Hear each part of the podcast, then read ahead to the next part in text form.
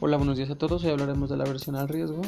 Esto es que la tasa de rendimiento de capital siempre tiene un riesgo el sistema financiero proporciona mecanismos contractuales eh, para quien quiere invertir en activos libres de riesgo con una tasa libre de riesgo para que esto sea de menor su tasa de rendimiento promedio esperada a la de un activo que es riesgoso, que tiene un rendimiento más alto y una tasa de interés más alta.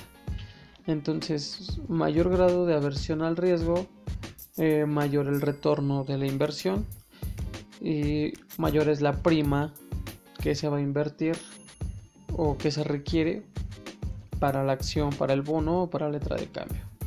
Entonces, si es menor la tasa de interés libre de riesgo, menor será la aversión al riesgo y menor es la prima para poder invertir.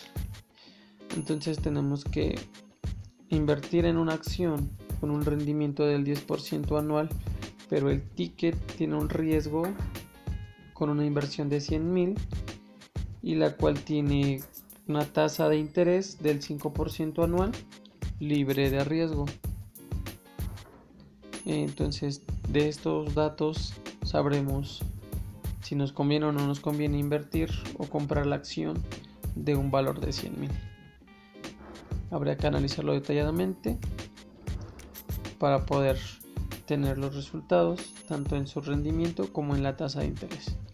Em, soy Lucas, que tengan un excelente día martes y gracias por escuchar estos podcasts.